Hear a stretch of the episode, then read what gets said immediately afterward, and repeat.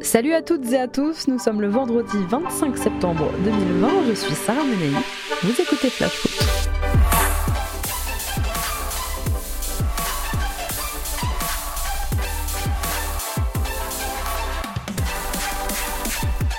C'est fait, Luis Enrique est arrivé à Marseille. En quête d'un attaquant, l'Olympique de Marseille aura donc trouvé son bonheur au Brésil. Ce bonheur a un prix entre 10 et 12 millions d'euros. Souvenez-vous ce que disait de lui André Villas-Boas la semaine dernière en conférence de presse. C'est un petit joueur de 18-19 ans qui va arriver, un, joueur pour travailler, qui peut jouer dans les trois positions d'attaque. Ce n'est euh, pas un attaquant de référence. Euh, veut dire pas qu'on soit fermé ici. Euh, c'est un, pépite, comme vous dites souvent, et, euh, euh, et, j'espère qu'il va arriver avec un, bon état d'esprit, euh, qui va nous aider cette, saison. Et, bon, on attend après les, choses médicales et tout ça pour, pour vous confirmer le deal. Alors, c'est qui eh bien, Luis Enrique a à peine 18 ans. Il jouait à Botafogo, club de la banlieue de Rio au Brésil, dans lequel il était prêté depuis deux ans par son club formateur. Botafogo, ça vaut quoi? Ils ont terminé 15e au classement la saison dernière. Enrique a disputé la moitié des matchs possibles en championnat, sans marquer. Son surnom, le Bappé brésilien. Ouais, bon, enfin ça, ce sont les supporters de son ancien club qui le disent. Sauf que voilà, des pépites brésiliennes, on en a vu passer en Ligue 1. Les supporters du Paris Saint-Germain vous en parleront. Everton, Souza ou Reinaldo, Luis Fabiano ou Severino Lucas à Rennes, Cafu ou André à Bordeaux. Enfin bon, pour nous en parler, on va tendre le micro à quelqu'un qui l'a vu jouer, Marcelin Chamoin. Bonjour Marcelin. Bonjour. Marcelin, tu es journaliste, tu suis le football brésilien pour le mag Lucarne Opposé. On va parler un petit peu avec toi donc de cette arrivée du côté de Marseille de Luis Enrique. L'année dernière, à Botafogo, Luis Enrique n'a quasiment pas joué avec les pros. Il a surtout performé cette année, juste avant le Covid. Euh, oui, il a fait euh, juste deux matchs euh, en fin d'année, en 2019, dans le championnat national. Et puis après, il était directement titulaire en 2020. Donc d'abord dans le championnat Carioca, donc c'est le, championnat seulement avec les clubs de Rio. Donc c'est un, niveau un peu plus faible que le championnat national. Et ça permet aussi aux, jeunes joueurs bah, d'avoir du temps de jeu et de se développer. Euh, il était plutôt bon dans, le championnat Carioca. Et ensuite, euh, le Brésil est passé sur, sur le championnat national où là, il a joué 5 matchs, il n'a pas, pas marqué, et aussi 4 euh, matchs de la Coupe du Brésil. Donc c'est vraiment depuis cette année qu'il a fait ses débuts en professionnel. Pour parler de son profil, Marcelin, Luis Enrique, c'est plus qu'un véritable neuf, c'est surtout un joueur de côté à la base. oui, il a commencé un petit peu à droite, maintenant il joue plus à gauche, mais c'est vrai qu'avec ses, ses, qualités, c'est plus euh, un ailier, donc c'est un droitier, donc il peut, il peut jouer surtout sur la gauche, euh, mais il n'a il a pas vraiment joué euh, en neuf avec Botafogo. C'est vraiment un joueur de, de couloir, puisque son jeu est surtout basé sur le dribble. Tu penses qu'il pourra quand même dépanner dans l'axe à Marseille? Bah, Sur quelques matchs, oui, peut-être, mais ça me semble un petit peu dangereux de vouloir le, le mettre en neuf puisqu'il va devoir déjà s'adapter à un nouveau pays, un nouveau championnat. C'est pas évident pour pour des Brésiliens, surtout il est, très jeune, il n'a a pas encore 19 ans. Donc euh, rajouter une adaptation euh, à un nouveau poste, ça me semble, ça me semble un peu compliqué. Euh, surtout qu'après, dans, ouais, dans ses qualités, j'ai dit, c'est surtout le, dribble. Il n'a pas encore vraiment des, réflexes d'avant-centre, manque de qualité dans, la finition. Donc je vois plutôt sur un côté quand même, même si éventuellement il peut jouer en neuf. Bah alors justement, tu me parles de ses qualités. Les journalistes qui suivent le foot brésilien comme toi vantent ses qualités de dribble et de percussion. Euh, oui, il a, vraiment un mélange de, puissance, de vitesse et, de technique. Euh, c'est vrai quand il, a le, il, a le, ballon, il dégage une, certaine puissance et ça, ça lui permet de, de dribbler. Euh, c'est un joueur qui, qui aime bien de partir d'assez loin sur le, sur le terrain euh, pour faire des, des différences individuelles. Euh, il aime beaucoup aussi mettre des petits ponts, mais ouais, c'est vraiment le dribble, je pense, sa, sa qualité première. Le dribble, la vitesse, on en pense quoi, Marcelin, de ce transfert au Brésil? Au Brésil, euh, bah, pour les supporters de Botafogo, je pense que ça a été euh, quelque chose de possible s'ils avaient besoin de, vendre. Après, bah, il est vu comme, euh, comme un jeune joueur avec, beaucoup de potentiel. On travaille aussi à l'OM de, Marcos Paulo. Elle fait partie de, la même génération. C'est qu'il y a, il y a beaucoup de joueurs au Brésil voilà, qui, bah, qui, sont, sont, talentueux. Lui, c'est le, premier. Il y a eu Régnier aussi, qui est parti au Real, qui est maintenant prêté à Dortmund. mais c'est l'un des jeunes joueurs avec beaucoup de potentiel, donc on attend de voir ce qu'il va donner en Europe. On parlait de son nombre de matchs tout à l'heure, Marcelin. Finalement, Luis Enrique, il a que 19 matchs pro dans les jambes. C'est une expérience qui quand même pose question pour un club comme Marseille. oui, je pense que au début, il va falloir être assez indulgent avec lui, parce qu'il y a il y a très peu d'expérience, surtout que sur, sur ces 19 matchs en 2020, euh, il y en a la moitié dans le championnat Carioca. Donc ça permet encore moins de se faire euh, une idée. On a vu beaucoup de joueurs qui ont, qui ont déjà brillé sur une édition du championnat Carioca et qui n'ont pas forcément euh, confirmé ensuite dans, dans le Brasileirão. lui, il n'a pas eu encore bah, l'opportunité de, de, confirmer.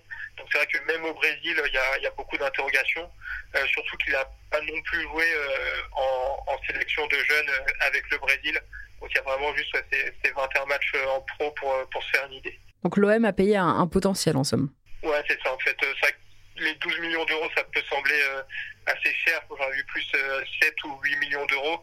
Mais après, c'est un joueur qui peut en valoir 30 ou 40 millions dans, dans 2 ou 3 ans s'il si, s'adapte bien. Euh, J'ai pris l'exemple de, de, Richard Allison qui a fait aussi des, débuts euh, bah, rapides au Fluminense, qui après qui avait fait euh, un an à Watford où il avait pu euh, bah, faire une première euh, expérience européenne satisfaisante et qui aujourd'hui un, un, joueur cadre d'Everton. Donc je pense que c'est un petit peu le, modèle à suivre. Mais c'est vrai que ouais, 12 millions, ça peut sembler assez cher, mais on, ouais, Marseille paye le potentiel d'un bon joueur. On a entendu tout à l'heure Marcelin, André Villas-Boas lui donner ce surnom de pépite avant même qu'il n'arrive, puisque c'était la semaine dernière, c'est peut-être pas non plus lui faire de cadeau à Luis Enrique. Euh, ouais, d'accord, c'est que ça, ça met une, pression euh, euh, sur, sur les épaules d'un jeune joueur euh, qui me semble assez euh, inutile. Il y avait aussi la, la présentation à de Marseille en parlant du, du set de, de Garincha au Botafogo. ouais, c'est vrai que je pense qu'au début, comme il faut pas, faut pas en attendre énormément, je pense être plus un joueur euh, remplaçant qui peut entrer en cours de match ou, être titulaire sur des matchs un peu moins importants. et c'est vrai que oui, parler de, de pépites, mettre beaucoup d'attentes, euh, c'est pas forcément lui rendre service. Merci beaucoup Marcelin. Eh merci à vous. On te retrouve sur euh, Lucarne Opposé et puisque tu en parlais, tu vas sortir aussi bientôt une biographie de Garincha, c'est ça? Oui, c'est effet une biographie de, de Garincha aux éditions Lucarne Opposé, aussi peut-être le premier livre qu'on va lancer. Eh ben on va lire ça avec plaisir Marcelin. Bon, on verra bien ce que ça donne. Il vient juste d'arriver le temps de s'acclimater, de faire la connaissance de son coach et de ses coéquipiers. En plus, il est légèrement blessé au pubis. Luis Enrique passera peut-être une tête dans 10 jours sur la pelouse de l'OL dans le cadre de la sixième journée. Allez, dans un instant, focus sur la rencontre de la soirée. Ce soir, 21h, en ouverture de cette cinquième journée, Nantes se déplace sur la pelouse du LOSC. D'un côté, des Canaries qui restent sur un match nul, arraché à la Beaujoire face à l'AS Saint-Etienne après avoir été mené 2-0. Deux nuls, une victoire, une défaite pour les Canaries en ce début d'exercice et une 14e place au classement au bout de quatre journées. De l'autre, les Lillois, toujours invaincus cette saison en championnat et qui restent sur un nul frustrant sur la pelouse de l'Olympique de Marseille, et des Lillois qui comptent bien repartir de l'avant à domicile. Deux victoires, deux nuls et une cinquième place pour l'instant au classement. Le LOSC, c'est un peu en plus la bête noire des Canaries ces dernières années. Cinq victoires consécutives des Lillois à domicile contre le FC Nantes. En ce qui concerne les compos, pas tellement de changements côté Lillois par rapport aux 11 alignés le week-end dernier par Christophe Galtier. Après sa bonne performance en tant que titulaire dimanche dernier au Vélodrome et après son petit coup de pression à son coach, Louis Araujo pourrait bien encore une fois démarrer titulaire, jouer les premiers rôles au détriment d'un Jonathan Iconé qui est toujours là, mais qui devrait démarrer cette rencontre sur le banc. Renato Sanchez, qui a fait son retour dans le groupe la semaine dernière et qui a disputé 10 petites minutes au Vélodrome, devrait lui prendre la place de Boubakari Soumaré, celui dont ça pourrait être le dernier match sous le maillot lillois devrait débuter sur le banc. Devant, le duo Jonathan David Yilmaz. Pour ce match, l'entraîneur Christophe Galtier sera privé du portugais Sheka, blessé. Côté nantais, pas de changement majeur non plus, si ce n'est qu'Imran Louza a purgé sa suspension et devrait donc reprendre sa place au milieu. Derrière, malgré la fébrilité défensive affichée de ses Canaries en début de saison, eh bien Christian Gourcuff a quand même choisi de faire confiance aux mêmes hommes, à savoir la charnière Palois Giroto dans l'axe, Apia côté droit, Fabio côté gauche. Rendez-vous donc 21h à Pierre-Mauroy, vous pourrez retrouver le résumé de cette rencontre et tous ses buts en quasi direct sur l'appli Free Ligue 1 Uber Allez, on passe à notre déclat du jour, elle est signée Florian Thauvin. C'est mon cœur qui parle. Et vous avez un chef d'espoir qui est une grosse bite. Pas avoir la grippe. Ni la gastro. C'est ça qu'a dit. Coup de gueule du Marseillais ce matin dans les colonnes de l'équipe. Dans un entretien en longueur, Tovin s'est confié sur sa blessure qu'il a tenu éloigné des terrains pendant plusieurs mois. Il s'est confié également sur son retour en forme, mais aussi sur son avenir. En fin de contrat en juin prochain, le joueur de 27 ans a évoqué avec franchise sa situation personnelle et une prolongation qui tarde et qui semble provoquer une certaine frustration chez lui. Ça m'étonne qu'on se retrouve dans une position comme celle-ci. Je ne suis pas là pour régler mes comptes, j'estime que c'est un dossier qui aurait dû être réglé il y a longtemps, qu'un joueur dans ma position ne doit pas se retrouver dans cette situation aujourd'hui. Cela aurait dû être réglé tout de suite après la Coupe du Monde 2018. Après, chacun sa façon de travailler et je respecte tout le monde. Voilà ce qu'a déclaré donc ce matin Florian Thauvin. Le message envoyé à sa direction est assez clair. Une situation qui pousse d'ailleurs le joueur à envisager de partir libre à la fin de la saison. J'ai pas d'autre choix que d'y penser. Je n'ai pas de proposition de contrat de Marseille. Quand je discute avec ma femme, ma mère ou mon conseiller, la réalité est qu'au mois de juin, bah, je suis sans club. Voilà donc ce qu'a déclaré Florian Thauvin ce matin dans les colonnes de l'équipe. Marseille, une bande un peu désorganisée. Allez, focus maintenant sur les autres rencontres de cette cinquième journée de Ligue 1. Rennes va à Saint-Etienne demain à 17h, choc de co-leader. Metz, qui a enfin lancé sa saison par une première victoire face à Reims la semaine dernière, se déplace au Vélodrome samedi 21h. Dimanche 13h, c'est Bordeaux qui reçoit des Niçois corrigés par le Paris Saint-Germain le week-end dernier. Des Niçois privés en plus de Youssef Attal blessé. À 15h dimanche, un Montpellier très en forme en ce début de saison se déplace sur la pelouse de Dijonais à l'agonie. Dernier du classement, seule équipe du championnat à n'avoir pris aucun point en 4 journées.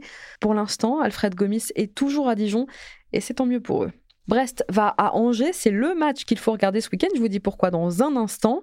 Au même moment, Lens va aux Costières, des Lensois qui restent sur une belle victoire face à Bordeaux, mais qui devront faire 104 de leurs joueurs. Seko Fofana, Clément Michelin, Cheikh Traoré et Charles Bolly sont forfaits pour ce match. Toujours dimanche après-midi, c'est Strasbourg qui se déplace à Monaco dans un Louis II dont l'entrée sera limitée à 1000 personnes en raison de la situation sanitaire. Et deux équipes eh ben, qui ont beaucoup à prouver. Le Racing s'est incliné trois fois en quatre matchs et est actuellement 18e au classement, avec 7 buts encaissés contre deux seulement marqués. Le début de saison est bien compliqué pour les hommes de Thierry Loret. Les Monégasques ont eux aussi sans doute à cœur de se rattraper après cette défaite la semaine dernière au Roison Park et ce retournement de situation des Rennais. Lyon va à la rencontre de promus lorientais dans le dur qui viennent d'enchaîner trois défaites consécutives qui ont sombré le week-end dernier dans le derby face à Brest et qui vont devoir être beaucoup plus solides défensivement. Lyon de son côté, après un début de saison bien poussif, a donc quand même quelques raisons d'espérer d'aller chercher cette victoire au moustoir. Et enfin, dimanche soir, Paris a l'occasion d'enchaîner sur la pelouse de Reims. Des Rémois qui se sont fait éliminer au tir au but hier soir par Fehervar, club hongrois. C'était au troisième tour de qualification de Ligue Europa. Alors avec quatre défaites, un nul et une victoire, toutes compétitions confondues depuis le début de saison, eh bien les hommes de David Guillon sont dans une mauvaise dynamique. Côté parisien, on a enfin bien lancé sa saison en championnat. Bappé est revenu le week-end dernier. Et je vous rappelle que Di Maria est suspendu, donc si vous l'avez dans MPG, bah c'est foutu pour 4 matchs. Allez, tout de suite, je vous parle de la rencontre que vous devriez regarder ce week-end. La rencontre que vous devriez absolument regarder, c'est dimanche, 15h, Angers reçoit Brest. Laissez-moi au moins le temps de développer mes arguments. Attention, suspense. Alors déjà parce que Brest, c'est très plaisant. Depuis le début de saison, Olivier Dalloglio a fait de cette équipe une formation joueuse, ambitieuse, qui veut vite engranger des points pour s'assurer du maintien. Ensuite parce qu'Angers n'a jamais battu Brest à domicile en Ligue 1, pourquoi pas ce week-end? Parce que ce match, c'est le Charbonnico. L'attaquant brestois s'était d'abord révélé à Angers avant de quelques années plus tard vivre sa meilleure période à Brest. Pour l'instant, Gaëtan Charbonnier, c'est 48 buts en 103 matchs sous les couleurs brestoises. Parce que c'est le bon match pour parier, quoi que vous choisissiez, vous gagnerez de l'argent. Alors nul, victoire angevine ou victoire brestoise, de belles cotes qui méritent qu'on s'y intéresse. Parce qu'on aime Stéphane Moulin. Voilà, tout simplement. Parce que Steve Mounier, bah ouais, Steve Mounier, son intégration express à Brest est assez incroyable. Impliqué dans les trois buts brestois le week-end dernier, l'ancien Montpellierin est déjà très à l'aise. parce qu'on pourrait revoir Rachid Alioui sur un terrain de Ligue 1 et ça, ça fait plaisir. Oui, bon, je sais, ça semble très peu probable. Absent depuis fin juillet pour raison médicale, l'attaquant du SCO a repris cette semaine. Il suit un programme personnel de réathlétisation. Même si on ne le reverra pas crampon au pied face à Brest, on a quand même bon espoir de l'apercevoir en tribune. Parce qu'à Angers, toujours, on aurait dû voir Romain Thomas, mais en fait non. Alors qu'il était censé revenir de suspension, eh bien le milieu du SCO s'est blessé à la main jeudi matin à l'entraînement. Il pourrait être de nouveau absent plusieurs semaines. Bon allez, j'espère vous avoir convaincu. On en reparle lundi. Merci à tous d'avoir été avec nous. Bon match et bon week-end. C'était Sarah Menei. Vous écoutiez retrouve lundi.